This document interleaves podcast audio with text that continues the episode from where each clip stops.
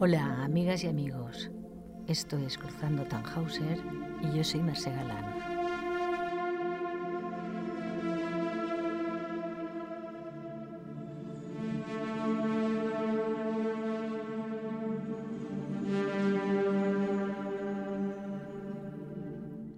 Quería agradecer los consejos a Carlota Garrido, que dirige el podcast La Ilusionista y que os recomiendo que escuchéis fehacientemente.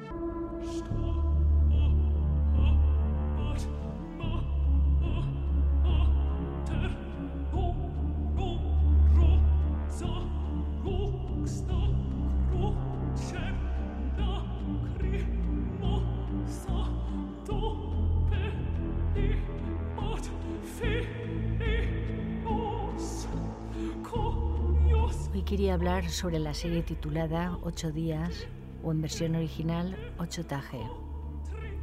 En Wikipedia tenéis los datos y los nombres de los actores que intervienen. Así me centro en lo que más me interesa, que es la historia. Voy a hacer un spoiler a saco. Voy a destriparla. Así que si no la habéis visto, os recomiendo que primero la veáis, porque creo que vale mucho la pena. Primero que nada es una serie entretenida, pero su fuerte es que puedes observar un amplio abanico de miserias de las que estamos hechos los humanos. Yo la he disfrutado muchísimo y solo por la banda sonora la volvería a ver, porque la banda sonora es espectacular, de las que erizan la piel. Está compuesta por David Rachel. No sé quién canta, pero me ha recordado mucho la voz de Jakub Orlinsky.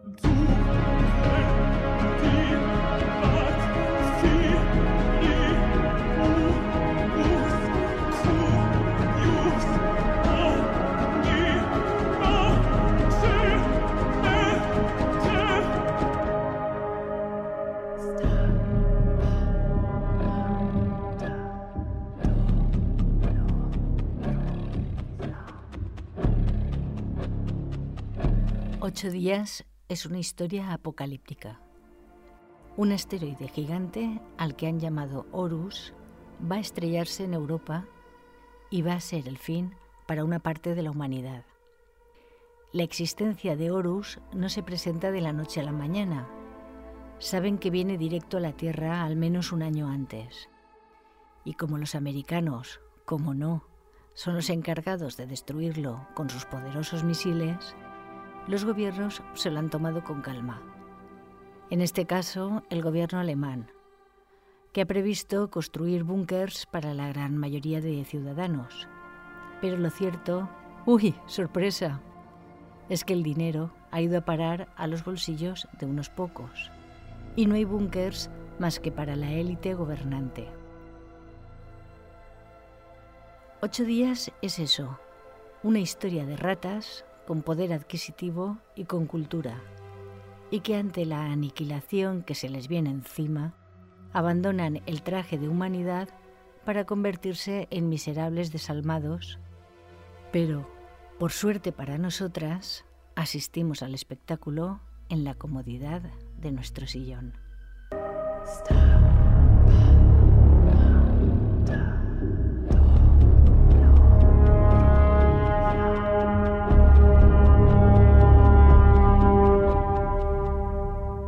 Película coral cuyo núcleo es una familia hetero con hija e hijo. Y alrededor del personaje más central, que es la madre Coraje, están su padre, su hermano y su amante. Hay más personajes que a su vez derivan de estos y que provienen de diferentes estratos. Algunos de ellos podría decirse que son disparatados, pero de, de algún modo le dan ritmo a la película y consiguen que no se convierta en un drama insoportable, sino en todo lo contrario. Como digo, la madre coraje, Susan, es doctora en un hospital y le dice a un chaval de la edad de su hija que va a morir de cáncer en breve y que debe de aceptarlo. Y es precisamente la no aceptación a la muerte la que lleva a los personajes de esta historia a tener una actividad frenética. A esta madre coraje, su marido, hace tiempo que no la llena, y es por eso que ella tiene un amante. Sin embargo, hasta el final, se aferra a la idea de familia y prefiere quedarse con el marido gris al amante. De hecho, el marido, cuando se entera de la infidelidad, le da un ataque de celos y aparece ese machismo patriarcal incluso cuando quedan horas para el fin del mundo.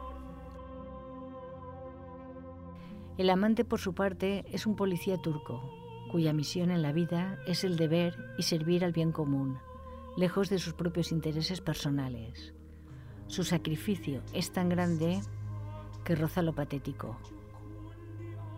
La hija de la doctora es una cretina de tomo y lomo, cuya madre, Coraje, la salva de que la viole un desgraciado y de que toda la familia del desgraciado los mate a sangre fría y sin embargo ella acusa a la madre de ser una mala persona.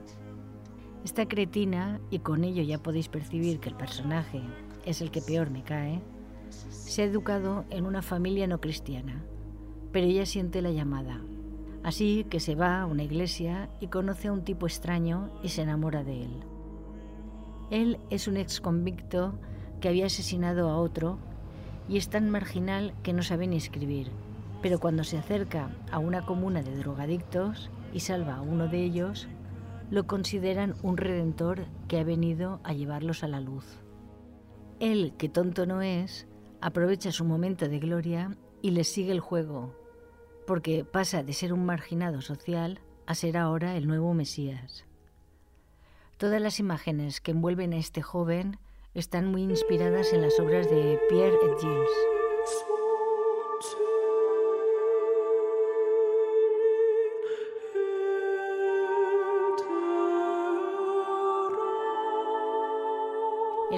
Susan, la doctora, es Herman, un político que se ha beneficiado del dinero extraviado de los búnkers inexistentes.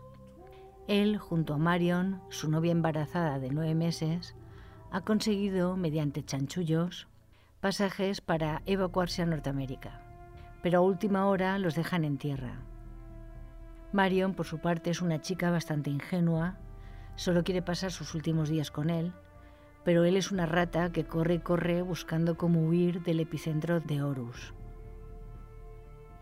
El padre de ambos hermanos, Egon, siempre fue un hombre lejano, enfadado con el mundo, y en estos últimos días que le quedan de vida, va a visitar al que fue su amante cuando era joven, y se descubre su homosexualidad oculta. En aquel momento creyó que era más importante arreglar el mundo que seguir al amor y el tiempo le enseñó lo contrario. Esto lo reconcilia consigo mismo y se sincera con su hijo Germán, llegando de repente a una compenetración que antes nunca hubo. La manera de huir de Egon es con su propia pistola. La amiga de la hija, Nora, es una joven que solo quiere fiesta y pasar los últimos días con su amigo, el que tiene cáncer, y que por cierto no ha ido nunca a verlo al hospital. Todos estos amigos pasan los últimos días en una gran fiesta, como toca, sexo, drogas, alcohol y música tecno. Pero Nora tiene un padre, Klaus, que es un fascista y no quiere eso para su hija. Quiere tenerla controlada, así que la encierra. Klaus, por su parte, se ha construido su propio búnker. Bien mirado, es el único previsor ante la catástrofe que se avecina, el único que no se ha fiado de los políticos, ni busca que otros le saquen las castañas del fuego. Es una rata que quiere hacernos creer que es un topo. Klaus y sus amigos componen un contrapunto que da colorido a la película. Son personajes de cómic, que aun siendo malvados, quitan hierro. Cada capítulo está lleno de matices, que dan riqueza y complejidad a las situaciones y a los personajes. La escena final es preciosa al tiempo que surrealista. Una mujer pelirroja con un vestido de novia y un bebé recién nacido en brazos mira al cielo asombrada ante el espectáculo magnífico que brinda la naturaleza, aunque eso suponga el fin. Ocho días es una serie que da para reflexionar en estos días de confinamiento y pandemia. ¿En qué estamos gastando nuestro tiempo? ¿Qué es lo que verdaderamente nos importa en la vida?